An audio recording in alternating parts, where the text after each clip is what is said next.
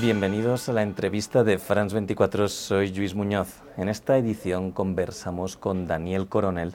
Es uno de los principales periodistas de investigación de Colombia, presidente de Univisión Noticias, también de la revista Cambio y de muchos otros proyectos periodísticos. Está presentando el libro Los niños del Amazonas, que cuenta la doble sobrevivencia de, de los cuatro niños indígenas que sobrevivieron primero a un accidente de avioneta y después 40 días perdidos en la selva. Muchas gracias, Daniel Coronel, por estar en la entrevista de France 24. Gracias, Luis. Es un gran gusto verte. Hmm, usted ha cubierto todo tipo de eventos de la historia contemporánea de Colombia, desde Pablo Escobar, las FARC, incluso el gobierno de Álvaro Uribe. ¿Por qué ha querido escribir esta historia sobre los niños del Amazonas? Bueno, es resultado primero de una curiosidad de reportero y segundo de un, de un tema puramente personal. Eh, esta historia coincidió con, con unas informaciones muy difíciles de salud acerca de un miembro de mi familia. Y en medio del, del agobio que significa afrontar esas noticias personales, eh, perdí el sueño. No podía dormir, podía dormir tramos muy, muy, muy chicos. Y coincidió esto con lo de los niños y entonces empecé a tratar de documentarme. Cuando eh, vino el rescate, un gran amigo me dijo que debería escribir un libro y yo encontré ahí una forma de compensar mis horas de insomnio. Eh, al principio no sabía que si era, si era finalmente un libro o era un argumento para contarlo en un documental, pero fue tomando la forma de crónicas. Entonces, todo eso me, puso a, a, hacer el libro y de alguna manera el libro me rescató a mí de mi, de mi insomnio y de mi tristeza. Encontré en este nuevo trabajo, paralelo a todos los demás, una forma de compensar la angustia que estaba viviendo. Eh, precisamente Pedro Sánchez, el comandante de las Fuerzas Especiales, es una persona que, que, cuando recibió a los indígenas en San José del Guaviare antes de ir a la búsqueda, les dijo que él mismo era indígena, ¿no? Una comprensión de ese mundo. Es un personaje raro de encontrar en Colombia, en el sentido por esa unión de dos mundos que a veces ni se miran. Luis, es rarísimo, porque eh, vivimos en un país mestizo que se odia en su propio mestizaje, que le cuesta trabajo reconocerse en ese mestizaje y que hemos avanzado en eso, pero durante mucho tiempo un insulto eh, en, el lenguaje cotidiano era llamar indio a una persona porque le parecía que no se portaba de, la manera cortés que debía portarse o porque era poco inteligente. Y entonces el insulto era decirle indio.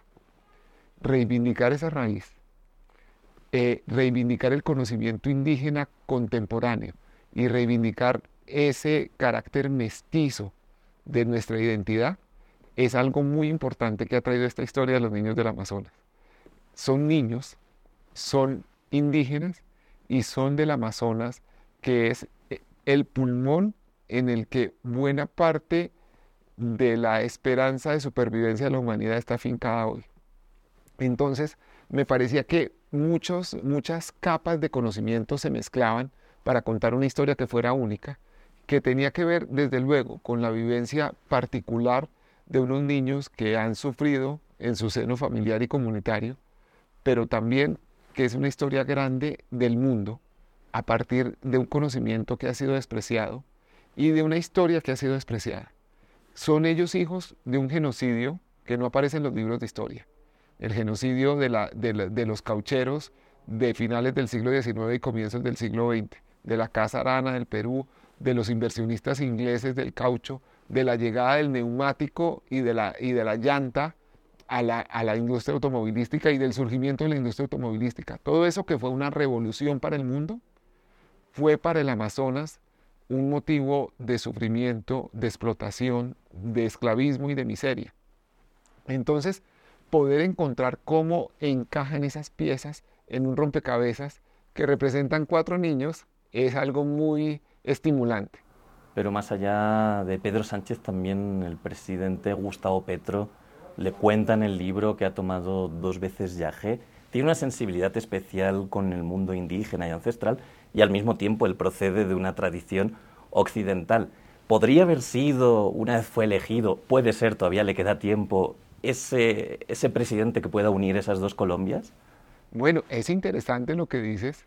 Yo creo que casi todos los presidentes que, eh, ha tenido Colombia, desde Simón Bolívar hacia acá, han sido mestizos, han, sido eh, eh, fusión de razas, donde, donde están representados afrodescendientes, indígenas, europeos, que se, que, se mezclaron aquí ocasionando esta, esta realidad inmensa.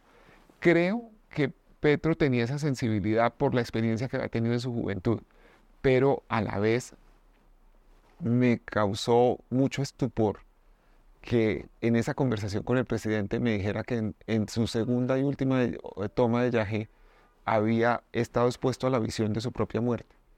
Y, y sentí en ese momento, teniendo al presidente tan cerca como estamos tú y yo en este momento, que eh, me estaba diciendo que tenía claro que iba a morir en un atentado.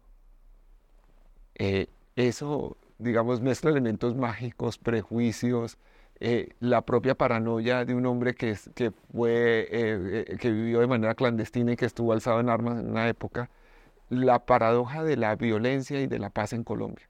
De alguna manera, las imperfecciones y las maravillas de nuestra democracia. Imperfecciones porque, desde luego, estamos muy lejos de tener, de tener un sistema institucional ideal que garantice separación de poderes, que garantice la independencia eh, que debería tener cada una de las ramas del poder público. Pero también la maravilla, si tú piensas que hace 30 años, el, quien es hoy el presidente de Colombia era un alzado en armas, y que a pesar de todas las carencias y la violencia que hemos vivido, se permite que un alzado en armas llegue a la presidencia de la República. Yo creo que eso es un mensaje importante. Asimismo, creo que la comprensión del conocimiento indígena y la valoración de lo que ellos significan para nuestra cultura es una forma de aceptarnos nosotros mismos y de crecer y de quizás aportarle mayores cosas al mundo. Por ejemplo, el cuidado del Amazonas. Le leía que también ha cambiado ciertas perspectivas que usted tenía muy occidentales. ¿Se ha planteado o ha tomado ya Yagé? No, no lo he tomado, pero quizás si tengo la oportunidad de hacerlo, lo haría. Y quizás tengo la esperanza de que esa medicina indígena pueda responder algunas preguntas que todavía no me puede responder la medicina occidental, tan avanzada, tan necesaria y a la cual le debemos tanto. Y más allá de, las preguntas de medicina, también le preguntaría por el país. ¿Qué le preguntaría por el país? Por ejemplo, le preguntaría si, si, hay más posibilidad de que logremos estos propósitos comunes. Eh, a pesar de nuestras enormes diferencias, de la polarización que tú conoces, que la impronta de la vida colombiana, eh, el hallazgo de, los niños sanos y salvos fue algo que unió en una sonrisa a un país martirizado y, sufrido por muchas circunstancias. Y eso demuestra que en el propósito común somos capaces todos de ser mejores. Y esa sonrisa, esos cuatro niños serán parte de la historia de Colombia? ¿Es una nueva página para el país o quedarán en el olvido, como a veces también pasan con estas historias? Yo quisiera decirte que su lección de vida va, que, va a ser perdurable en la historia de Colombia, pero me temo mucho que a la vuelta de unos años van a ser más recordados fuera de Colombia que aquí. Incluso la orografía también, más allá de la infancia, la orografía. Parece increíble que incluso el propio presidente de Colombia, Gustavo Petro, no pueda confirmar que han aparecido unos niños en su momento, lo, que cuesta, ¿no? Que a veces es, es, más fácil desde Bogotá confirmar algo que ha pasado en España que tal vez dentro del propio país. Es así, o sea, vivimos más cerca de, lo que pasa al otro lado del mundo a, lo que pasa en, nuestras propias eh, eh, fronteras. Lo que pasa, también estamos hablando de una región inmensa, eh, cuya protección, eh, digamos, de supervivencia natural ha sido el aislamiento. El aislamiento tiene una cara terrible y también una cara maravillosa, porque gracias a, ese relativo aislamiento no hemos acabado la selva. Pero además es que pasa algo que es eh, eh, terriblemente paradójico, que es que el mundo le deja la responsabilidad de la supervivencia a los más débiles. O sea, eh, se piensa que los países amazónicos, Colombia, Venezuela, Ecuador, Perú, Brasil, son los que tienen la responsabilidad de, de guardar el Amazonas, del cual depende en buena medida la supervivencia de la especie humana. Y al mismo tiempo, dentro de nuestros países, se piensa que eso es una responsabilidad de los indígenas o de las personas más, más débiles y más empobrecidas, cuando deberíamos estar todos buscando de manera activa la forma de, de, preservar esto, no solo como una forma de, de eh, guardar nuestra cultura, sino como una forma necesaria para preservar la vida humana. Por eso internacionalmente a veces también es importante poner el foco en lo que pasa en el Amazonas, como se ve en el libro, y no solo en ese milagro, esa exotización que explica esta historia. Sí, es muy importante y creo que eh, el actual presidente de Colombia, quien es criticado con muy buenas razones y de manera más que justa por, por, por lo que ha sido su gestión y por lo que no ha sido, eh, tiene un mérito que es innegable, que es que ha tratado de usar su cargo para llamar la atención del mundo frente a lo que pasa con la naturaleza y particularmente con el Amazonas. El discurso de Gustavo Petro en su primera intervención como presidente ante la Asamblea General de Naciones Unidas es un discurso importante y memorable y muestra que Colombia por fin empieza a ver eh, su responsabilidad global y, hacérsela, y también está en la tarea de hacérsela ver al mundo. Ya para terminar, una última pregunta. ¿Qué estaba haciendo usted cuando se entera que aparecen los niños después de 40 días y qué pensó? Una felicidad inmensa una felicidad inmensa. Eh, estos niños eran parte de una familia extendida que, teníamos todos los colombianos, en donde sentíamos que eh, de su supervivencia dependía en gran medida la esperanza del país.